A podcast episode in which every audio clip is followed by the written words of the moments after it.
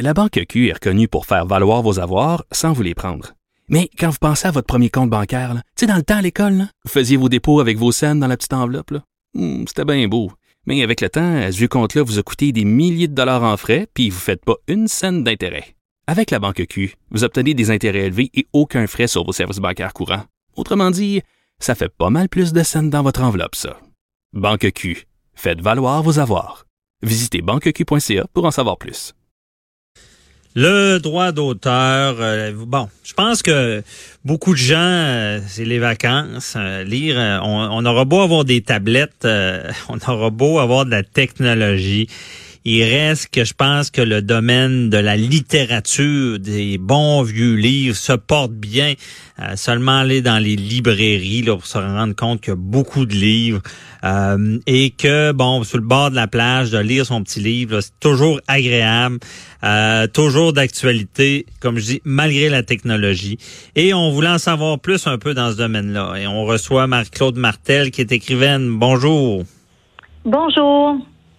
Merci d'être avec nous. Bon, premièrement, parlons de vous un peu. Euh, quel livre que vous avez écrit? J'ai coécrit la trilogie de, de romans Hommes à parier et euh, j'ai écrit euh, toute seule le livre Comment se débarrasser du marié qui vient de paraître avec les éditeurs réunis. Déjà, je pense que les titres sont assez évocateurs. Expliquez-nous un peu quel genre de livre c'est. Se débarrasser du marié, là, comment on fait ça? ce n'est pas un livre, euh, ce n'est pas une méthode et euh, non, ça ne parle pas de, de droit de, de, de mariage et tout. Ouais. C'est euh, le style chick lit, donc euh, c'est un style léger, humoristique. C'est une belle lecture pour, euh, pour l'été, comme vous l'avez dit. OK. Et ça parle un peu des relations de couple ou? Oui, euh, c'est euh, il y a toujours euh, dans chacun de ces livres-là, il y a toujours un personnage célibataire qui recherche l'amour, il lui arrive plein d'aventures. Alors euh, c'est euh, une clientèle de, de lectrices, euh, je dirais entre 18 et 45 ans qui euh, qui sont portées à lire euh, ces livres-là. OK. Et il y a certaines anecdotes où est-ce que les gens peuvent se retrouver, si je comprends bien. Oh oui. Bon, et euh, c'est comment on arrive parce que moi déjà je suis content de vous parler parce que je trouve ça compliqué écrire un livre. C'est beaucoup de pages. Il faut vraiment euh, euh, avoir des idées, mettre ça en place, que ça se tienne. Comment qu'on fait ça écrire un livre? Ça prend beaucoup de discipline. Euh, moi, j'ai un travail en même temps à temps plein. Euh, Je travaille pour l'entreprise Drouin Ressources humaines. Donc, euh, mon écriture pour mes livres se fait les soirs et les week-ends. C'est une passion. Au fond, c'est un loisir. Et puis, euh, on essaie de consacrer le, le- le plus de temps possible à la rédaction. Mais on est soumis à divers euh, délais qui sont prévus dans les contrats. Donc, euh, l'éditeur nous, euh, on, on négocie, disons, le, le délai. Et euh, l'éditeur le prévoit dans le contrat qu'on doit remettre un manuscrit pour euh, une certaine date. Ensuite, eux le corrigent et nous le remettent encore, évidemment, avec une nouvelle date pour qu'on puisse faire la révision. Et à la fin, lorsque tout est prêt, ça peut partir à l'impression. OK. Et euh, donc, le travail avec l'éditeur, un peu comme dans les films, tu as, des délais à respecter. Donc, est-ce que tu m'as t'as fait ton travail? Mais euh, pour écrire un livre, c'est- combien d'heures à peu près de travail? Euh, on compte pas les heures. Ah. Euh, ça, ça dépend de chacun, ça dépend du nombre de mots. Moi, je mets personnellement, euh, vu que je suis à temps partiel là-dessus, je mets habituellement une année complète pour pouvoir écrire un roman qui, qui fait environ 300-350 pages. OK. Et ça, euh, il faut avoir de la suite dans les idées, là, parce que si on, on, travaille un petit bout, on retravaille par après, euh, c'est- on, on est sur notre ordi, puis on, on défile ça, ou il y a un plan lié à ça? Euh, je rédige habituellement un plan. Euh, c'est un plan qui est vu par les éditeurs et puis euh, qui est approuvé. Et euh, j'essaie de, de suivre le plan, mais évidemment avec l'imagination, l'inspiration, ça peut prendre toutes les tournures qu'on peut imaginer. Mais euh, j'essaie de m'en tenir quand même au plan. Donc, on y va un chapitre après l'autre. Et si jamais j'ai un blanc, si je sais pas quoi écrire, je peux consulter mon éditrice et lui en parler. Et puis, on règle le problème, puis on avance, on chemine là-dedans. C'est certain que plus on écrit, euh, moins il y a de blanc, moins il y a de, de, de, de problèmes parce que plus on est à l'intérieur de l'écriture, à l'intérieur du contexte, dans, dans l'histoire même. Alors, euh, ça va beaucoup mieux. Si je pouvais écrire à temps plein, c'est certain que je le ferais. Malheureusement, euh, ce, ce n'est pas ce n'est pas possible parce que les, les, droits d'auteur sont ce qu'ils sont avec toute l'institution littéraire qui existe derrière ça. je peux pas me, je peux pas devenir seulement auteur et vivre de mes écrits, mais mm-hmm. j'essaie d'en faire le plus souvent possible pour, comme vous dites, là, pouvoir avoir un cheminement régulier, que l'écriture, l'histoire se tienne et avance bien. OK.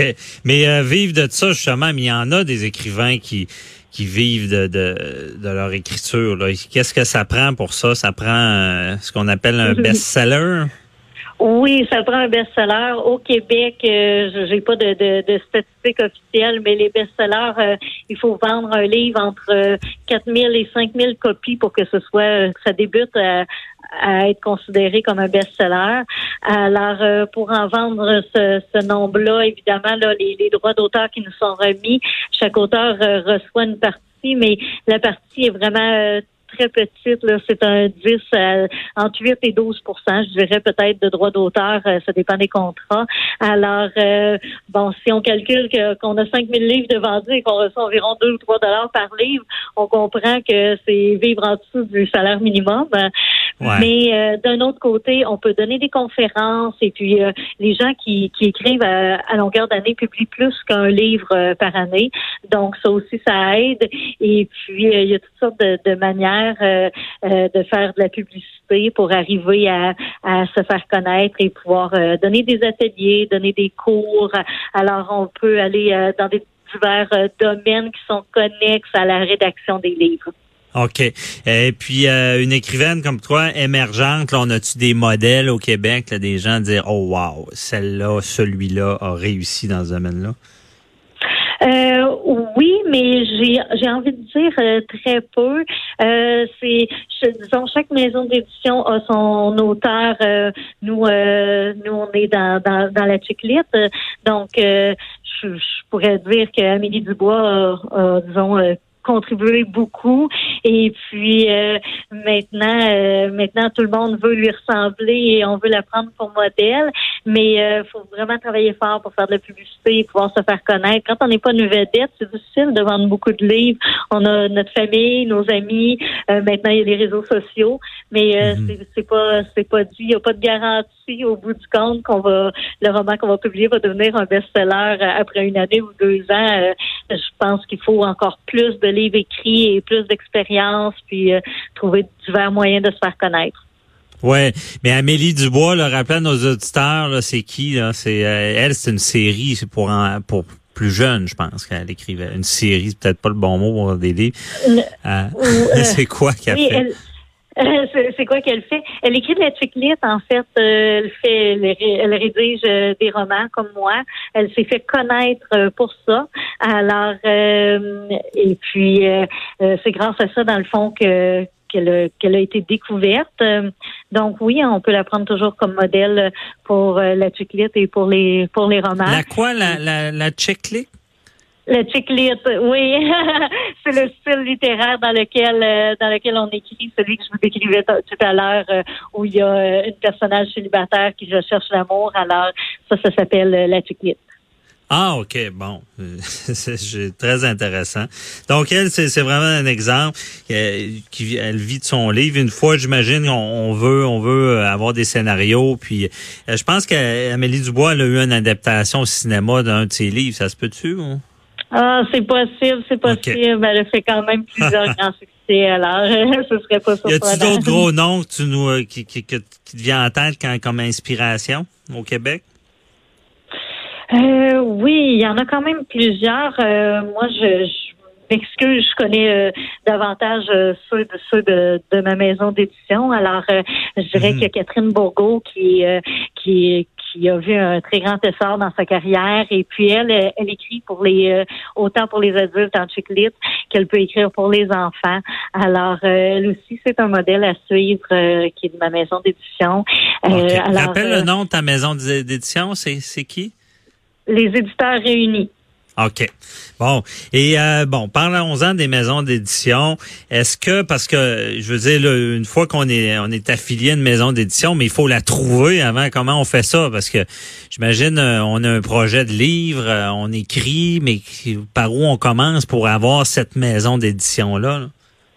Alors, euh, on, lorsqu'on écrit un livre, bon, on sait déjà, euh, une fois que notre manuscrit est écrit, on sait dans quel style on, on l'a écrit. Donc, on tente de trouver une maison d'édition qui se colle à notre, à notre style littéraire, une maison d'édition qui publie déjà euh, des livres qui sont dans le même style que le nôtre. On peut envoyer une lettre de présentation avec le manuscrit. On l'envoie à plusieurs maisons, parfois une après l'autre, ou sinon à deux ou trois en même temps. Là, c'est selon les, les goûts de, de chacun. Puis, la maison d'édition met souvent environ, disons, six mois à donner une réponse. Donc, euh, on est un peu, euh, euh, on est en attente et les maisons d'édition reçoivent, là, je dirais, c'est des, des, centaines de manuscrits par semaine. Alors, euh, c'est vraiment euh, comme gagner à la loterie lorsque une mhm. maison d'édition accepte notre manuscrit. Puis ensuite, lorsqu'une maison d'édition accepte notre manuscrit, c'est prévu aussi au contrat parfois qu'il y a une clause de droit de premier regard. Donc, sur les prochains manuscrits qu'on qu'on voudrait déposer, à ce moment-là, la maison d'édition se conserve le droit de les regarder en premier et euh, de choisir s'ils les publient ou s'ils arrêtent là la, la avec cet auteur-là. Alors, euh, c'est un peu comme ça que ça fonctionne. Mm, mm. Mais là, tu parles de manuscrit, là, pour ceux qui sont pas dans le domaine. Le manuscrit, c'est quoi? C'est un projet de livre ou c'est le livre qui, il faut écrire un livre et le présenter? C'est ça le manuscrit?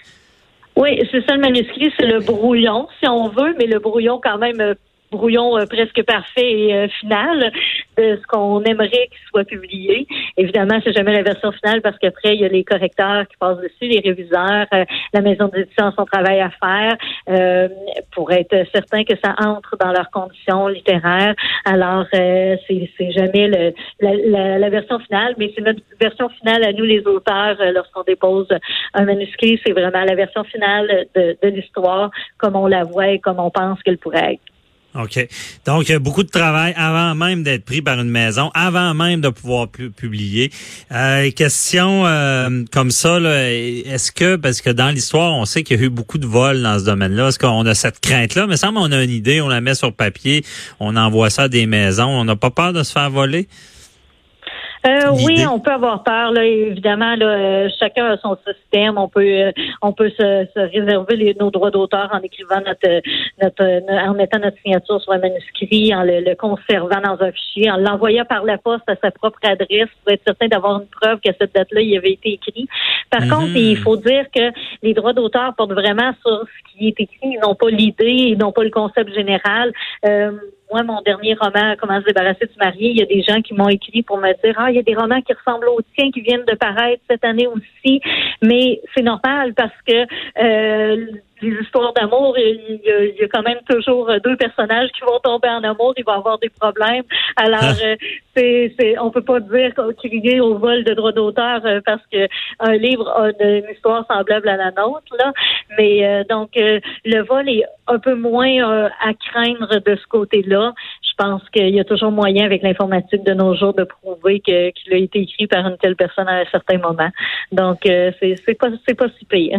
OK. Donc, c'est ça. C'est, on ne on ne peut pas protéger notre idée, mais c'est vraiment la, la, la façon qu'on écrit, les personnages, le, tout le, le, le texte en tant que tel qui est protégé. C'est pas l'idée du livre sur un sujet. Là. C'est ça, c'est pas l'idée du livre, c'est vraiment l'écriture elle-même, les mots un à côté de l'autre euh, qui pourraient euh, qui pourraient faire l'objet d'un vol, mais euh, pas l'idée. Mm-hmm, OK. Qu'est-ce que tu penses des J.K. Rowling de notre monde, Harry Potter? Est-ce que c'est un peu ça aussi, réussir à avoir une idée de ce genre-là, créer un monde et se faire connaître comme ça? Oui, c'est merveilleux quand on peut. Euh, les, tous les auteurs ont, font preuve de beaucoup d'imagination. Alors, euh, euh créer, euh, c'est c'est toujours euh, l'essentiel. Euh, évidemment, ici, on est au Québec, donc c'est en français, euh, c'est limité. On peut pas devenir un auteur comme J.K. Rowling seulement en français au Québec. On peut être mhm. l'équivalent au Québec, mais on n'aura jamais la réputation qu'elle peut avoir mondiale. Alors, c'est certain que vu que c'est en français, c'est au Québec, c'est un peu plus limité. Mais par contre, nos, nos, auteurs au Québec ont de l'imagination. hier, c'était la journée J'achète un livre québécois et puis euh, dans toutes les librairies, tous les livres québécois qui étaient offerts, euh, il y en avait pour tous les goûts. Là. Il y a personne qui pouvait dire euh, on manque d'imagination au Québec pas du tout. Ah, c'est bon. Ben, je vous souhaite le meilleur, puis d'avoir euh, justement d'être l'équivalent de J.K. Rowling au Québec. C'est déjà pas mal, je pense. Donc, merci beaucoup, Marie-Claude Martel, qui est écrivaine. Merci, là, bonne journée. Continuez votre travail et, ayez l'idée. Euh, continuez avec vos bonnes idées. Bonne journée. Bye bye. Merci. Bonne journée.